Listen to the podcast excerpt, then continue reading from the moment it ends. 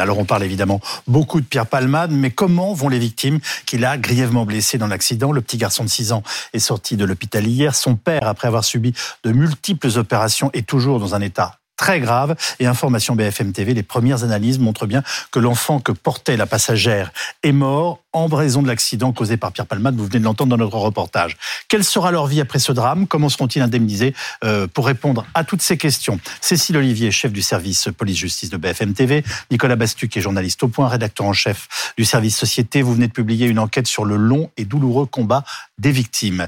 Euh, Maître Carbon de 16, avocat pénaliste, responsable de la commission des droits de l'homme au barreau de Paris, et enfin le docteur Evina Adjar, psychologue clinicienne spécialisée dans les traumatismes. Et nous rejoindrons euh, par Skype Jérôme Moreau, qui est porte-parole de France Victimes. Je vous propose qu'on s'intéresse à chacune de ces victimes dans le détail et qu'on commence par la passagère. Hein. la belle-sœur du conducteur, enceinte de 7 mois, elle a perdu son bébé suite à l'accident. Elle est sortie de l'hôpital mardi dernier après 11 jours d'hospitalisation.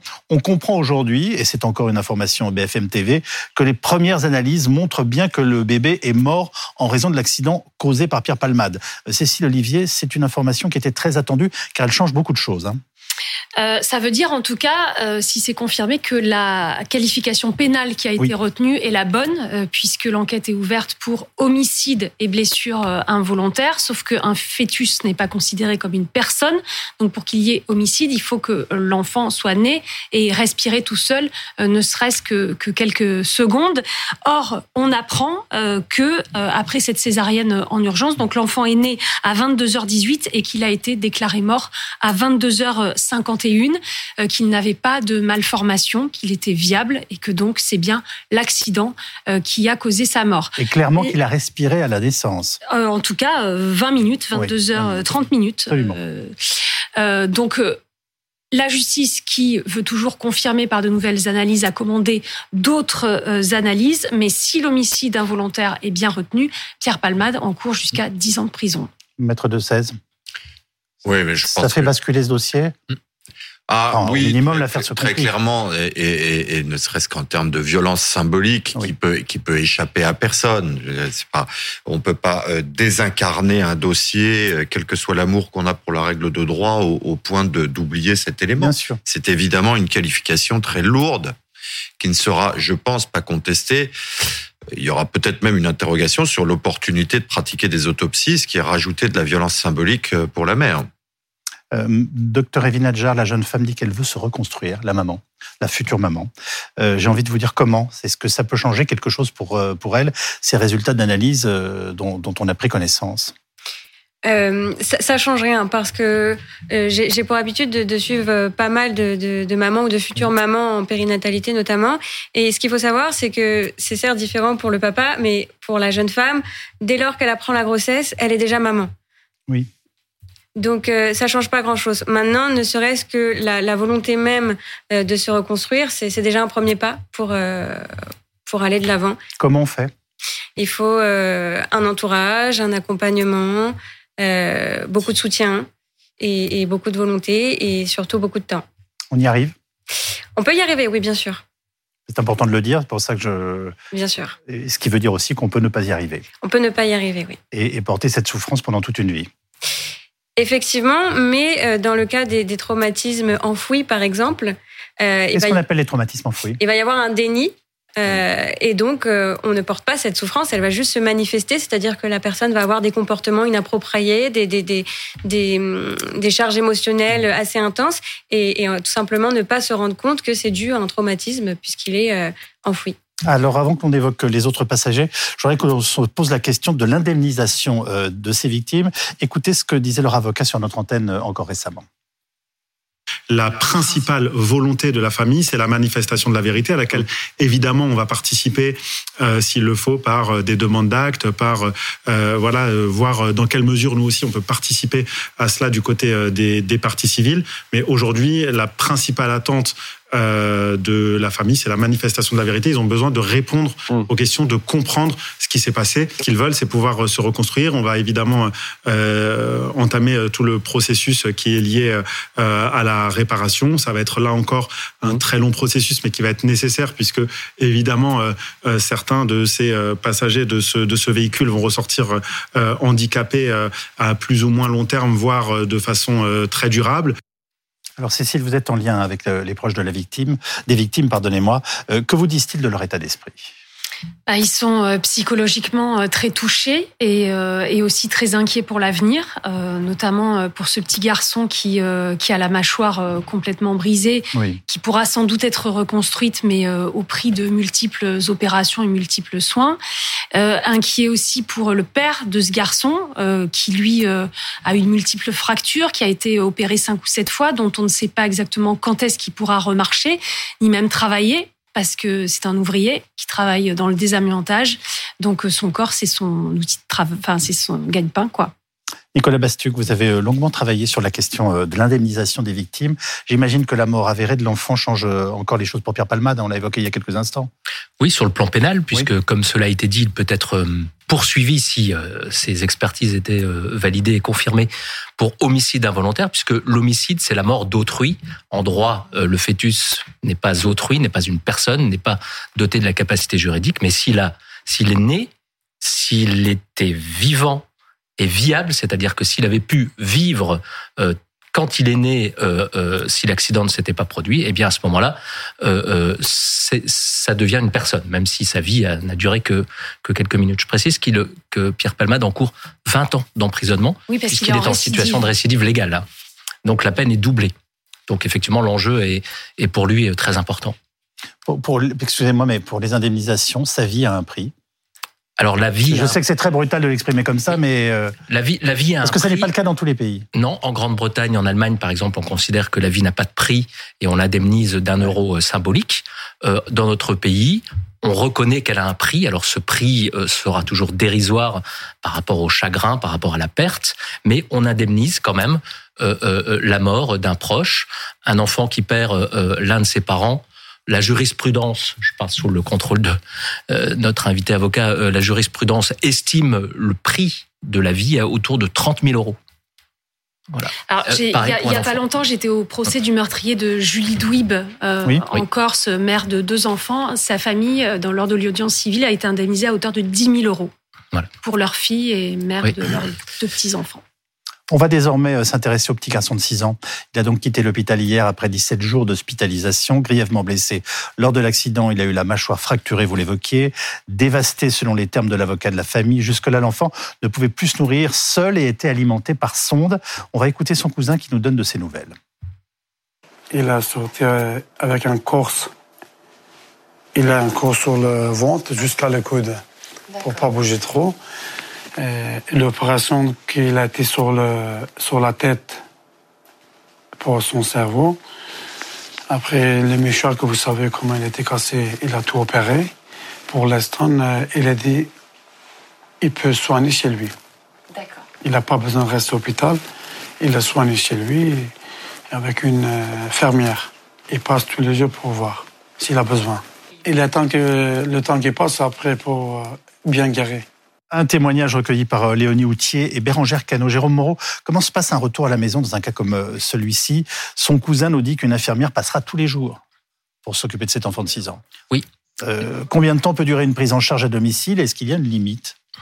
Non. ce que je voudrais dire, c'est que les victimes ont deux combats à mener, ou plutôt trois. D'abord, elles doivent endurer leur souffrance. Ensuite, réapprendre à vivre avec leurs séquelles, euh, leur euh, éventuel handicap, et enfin mener mener un combat pour euh, l'indemnisation, qui est un combat long, difficile, complexe, et c'est un chemin de croix pour les victimes. Donc, euh, euh, qui peut prendre des années, surtout s'il s'agit d'un enfant, parce que dans le processus de réparation du préjudice corporel, il y a ce qu'on appelle la consolidation, c'est-à-dire le moment où les souffrances ne s'aggraveront pas, mais où son état de santé non plus ne s'améliorera pas.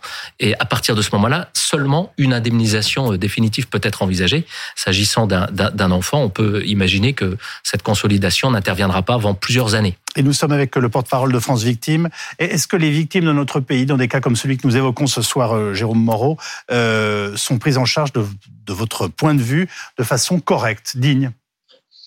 Alors, ce qu'on peut dire aujourd'hui, c'est que le droit français est bien fait et que c'est l'un des plus protecteurs en Europe. Et donc, effectivement, les victimes ont tout un panel de possibilités pour être indemnisées, pour être accompagnées et euh, pour euh, obtenir, en fin de compte, une vie à égalité avec les autres. Toutefois, il manque deux choses. Tout d'abord, c'est un accompagnement absolu et universel de l'ensemble des victimes. Et deuxièmement, c'est l'efficience des droits. Et on sait que c'est très compliqué aujourd'hui. On sait qu'effectivement, certaines victimes ne peuvent pas faire valoir leurs droits, que d'autres ne le veulent pas et que tout simplement certaines ne sont pas au courant. Donc c'est toujours très difficile et c'est un vrai parcours du combattant qui s'ouvre à elle aujourd'hui. Alors évidemment aujourd'hui on est sur cette affaire Palmade qui montre en fin de compte le désarroi d'un certain nombre de personnes et qui vont avoir besoin d'un accompagnement extrêmement important. Mais on sait qu'aussi on a des dizaines de victimes en France qui, se, qui sont malheureusement seules et isolées. Vous savez, nous, la fédération, on accompagne 400 000 justiciables par an, 400 000 victimes. C'est quelque chose d'énorme, on pourrait penser, mais en fin de compte, on a 4 millions de victimes qui déposent plainte. Donc, voyez le chemin qui reste à faire. Très concrètement, qu'appelez-vous un accompagnement alors, nous pensons que l'accompagnement, ça doit être un accompagnement juridique, psychologique et social à minima de chaque victime d'infraction qui en éprouve le besoin. Et donc, euh, nous orientons juridiquement les personnes, nous les accompagnons psychologiquement, et je rappelle que France Victime a le premier réseau de psychologues formés au psychotrauma en France. Tout ça est gratuit. Et puis, nous les accompagnons socialement pour faire valoir leurs droits. Notre idée, c'est vraiment l'approche par les droits fondamentaux des victimes, que ce soit euh, l'indemnisation, mais pas seulement. Et on sait qu'une victime ne se reconstruit pas uniquement à coup de prétoire et à coup de somme d'argent, que le chemin est long. Et effectivement, euh, certaines victimes vont mettre des années physiquement par le biais des rééducations, par le biais, en fin de compte, de la consolidation de leurs séquelles. Mais également, on sait qu'aussi la réparation psychologique est essentielle pour qu'elle puisse aller mieux. Docteur Nadjar, ce petit garçon de 6 ans, euh, il se retrouve défiguré, il est très jeune. Comment se reconstruire alors qu'on est encore en train de se construire soi-même? Ah Oui, c'était la, la question.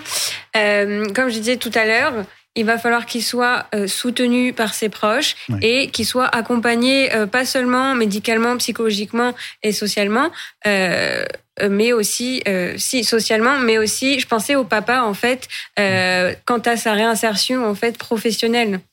Euh, puisque euh, ça va être plus compliqué que ça. Il va devoir, si j'ai bien compris, il a, il a eu plusieurs opérations, c'est ça, sa jambe est, fortement. Il a eu entre 5 et 7 opérations. Alors, c'est intéressant parce que je vous parle de l'enfant et vous me répondez par le père. C'est donc que vous pensez que c'est important c'est ça.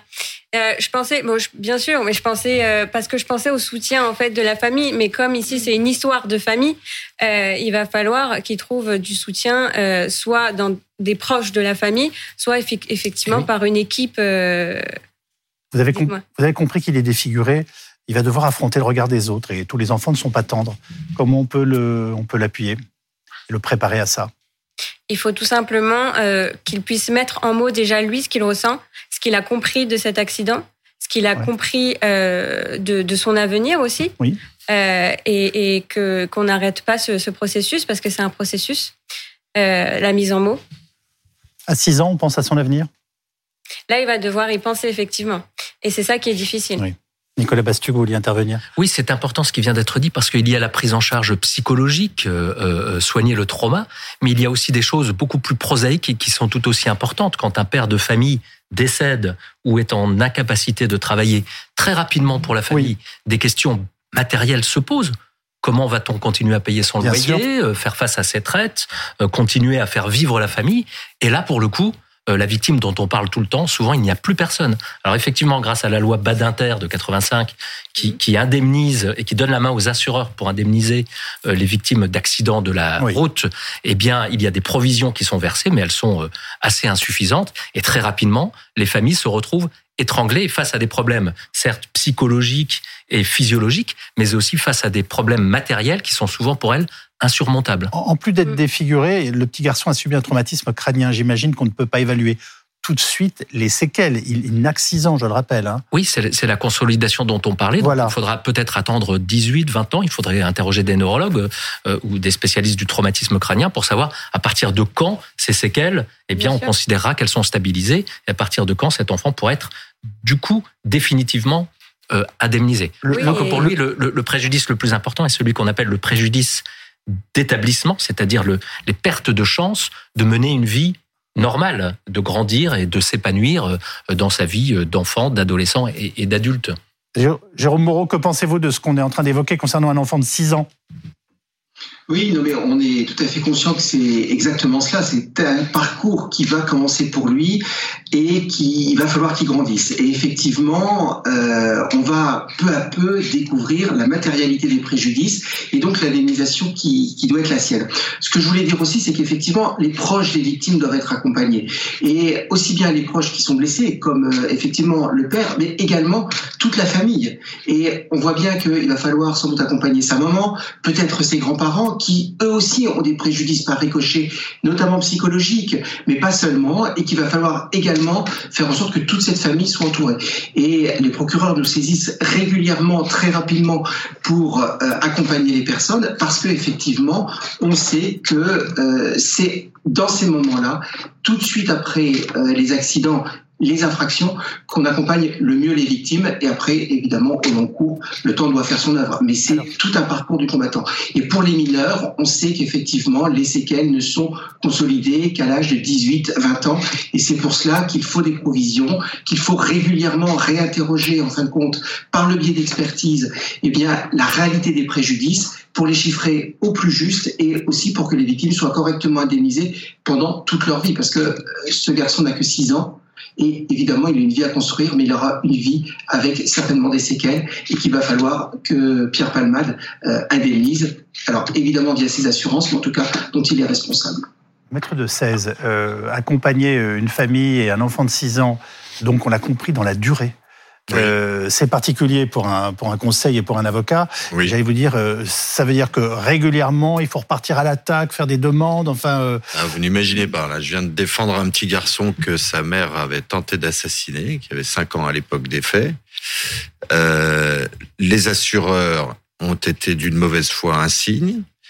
Euh, la CIVI, euh, qui normalement doit verser des provisions, commission d'indemnisation des victimes d'infractions.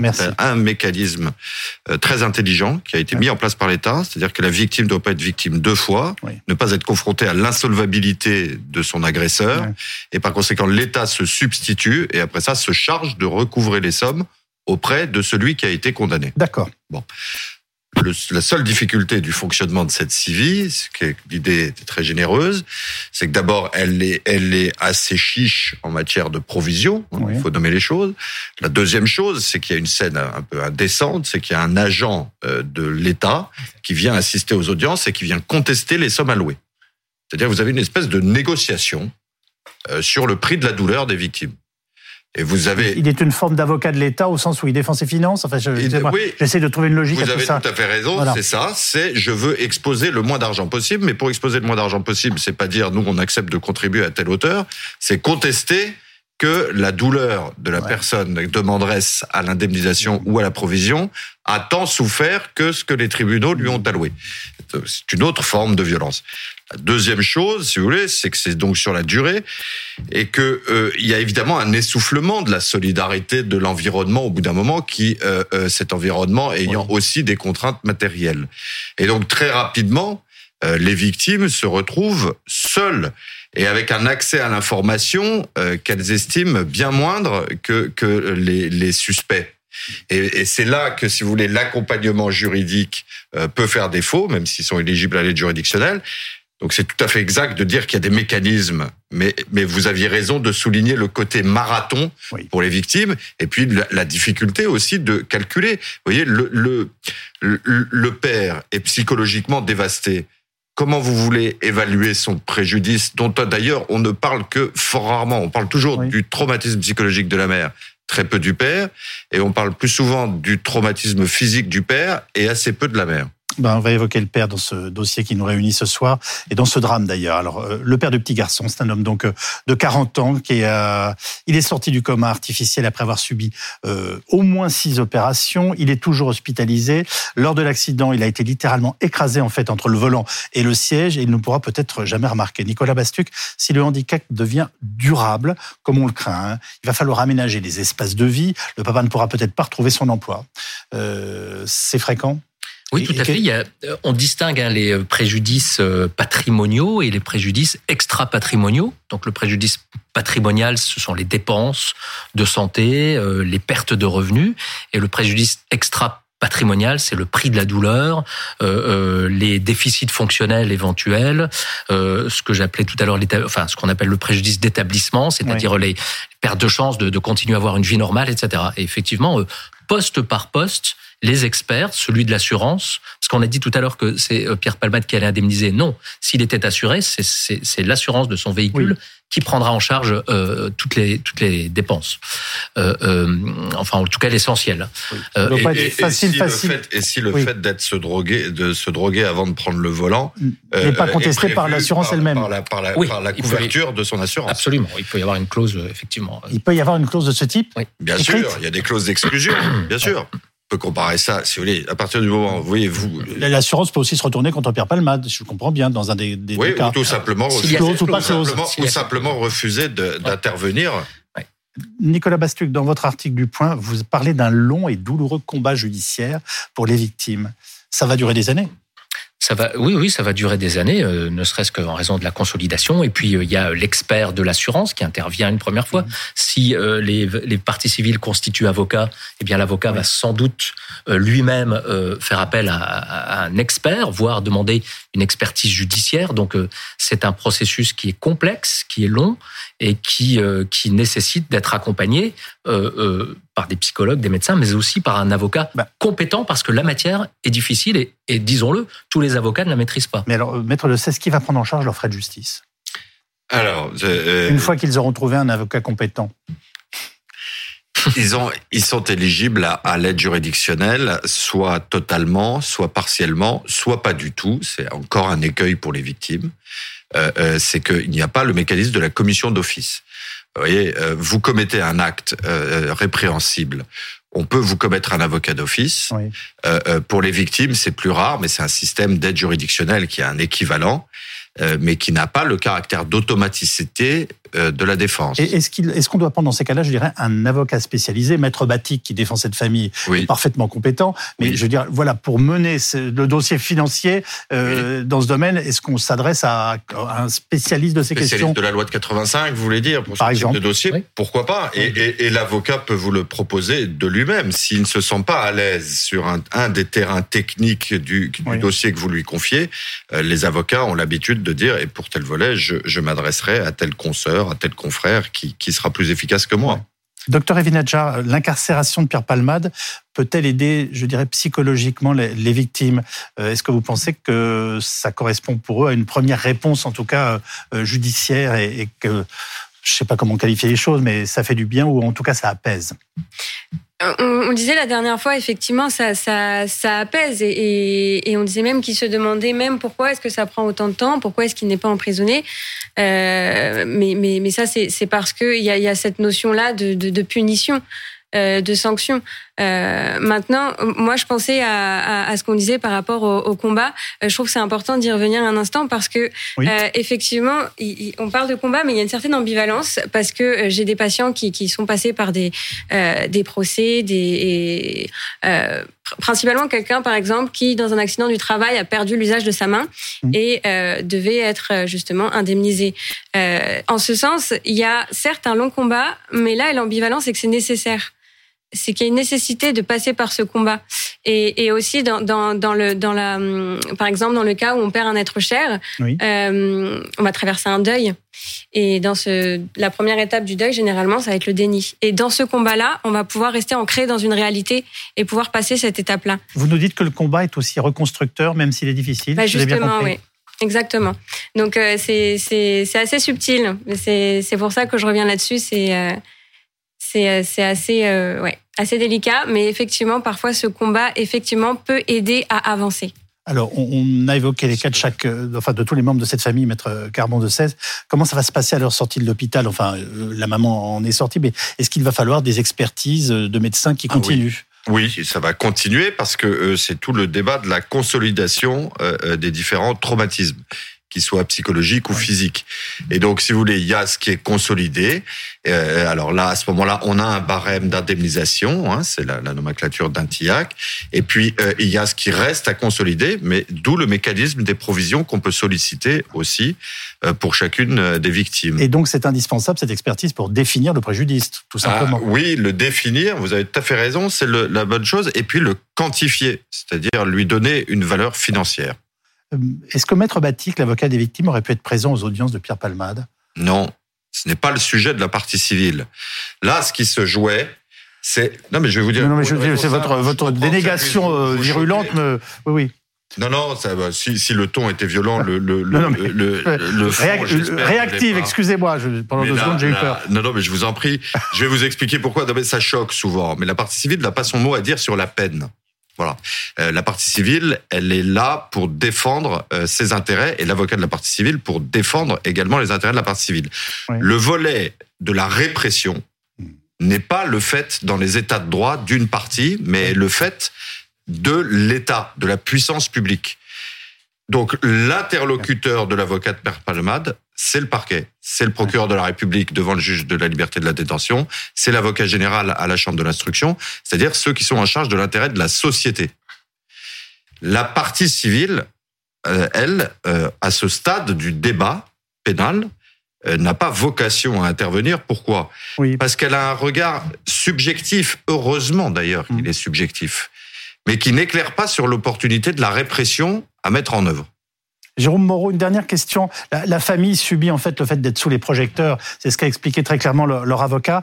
Euh, comment gérer cette médiatisation? Ah bah, c'est très compliqué parce que en fin de compte elles n'ont pas le choix et euh, à chaque fois que les familles ouvrent la télé elles voient euh, cette affaire qui défraye la chronique alors avec quelque chose qui peut être positif c'est-à-dire que elles peuvent avoir l'idée que on ne les oublie pas, que cette affaire est importante, fondamentale, et que euh, on s'intéresse à elle. Et de l'autre côté, c'est aussi l'idée que à chaque fois qu'elles ouvrent la télé, eh bien ça leur rappelle euh, leur préjudice, ça leur rappelle euh, l'infraction et que ça ne s'arrêtera jamais. Donc il faut les protéger, il faut que leur avocat, il faut aussi que elles soient préservées dans un concours. Et puis de l'autre côté, ce qu'elles demandent quand même aussi les familles, et c'est peut-être ça qu'on a oublié de dire ce soir, c'est qu'elles demandent aussi la parole quand même. On a l'habitude de dire cette formule de Paul Ricoeur, nous qui est inscrit quand même au fronton de nos 130 associations que les victimes crient moins vengeance que récit en fin de compte. Et c'est extrêmement important parce qu'elles ont besoin aussi à un moment donné d'avoir cette parole et qu'on entende en fin de compte euh, la réalité de ce qu'elles vivent et de ce qu'elles ont vécu. Et c'est aussi important que leur avocat ait pris la parole, mais c'est aussi important que cet avocat dise à un moment donné, elles ont besoin d'être préservées. Alors la médiatisation, elle est inévitable. Elle est inévitable en raison de la personnalité de l'auteur. Elle est aussi sans doute inévitable en raison du choc traumatique que cet, euh, accident a causé, et puis des faits qui sont quand même, et cet enchaînement quand même de faits qui est aussi improbable, euh, et qui fait que effectivement on met en lumière quelque chose d'important. Et c'est, je trouve aussi ça qui est bénéfique aujourd'hui, c'est qu'on a mis l'accent et la lumière sur les accidents de la circulation. Et on voit bien comment ils peuvent être dévastateurs, comment ils ont besoin d'être accompagnés, comment trop de victimes aussi ont été seules et comment ces victimes aujourd'hui ont besoin, un, de cette manifestation de la vérité, deuxièmement, de cette parole et aussi, euh, à un moment donné, qu'un tribunal reconnaisse la réalité euh, de leur préjudice. Et après, ça sera une autre page qui va s'ouvrir pour elles, celle de la longue et lente reconstruction aussi bien physique que psychologique, mais ça c'est une autre page qui s'ouvrira à un moment donné. On se sépare sur votre citation de Paul Ricoeur, les victimes crient moins vengeance que récit. Merci à tous. Une courte pause et nous consacrons notre dernier dossier d'actualité au blocage massif attendu pour le 7 mars. Un seul conseil, prenez vos précautions si vous le pouvez. À tout de suite avec nos invités.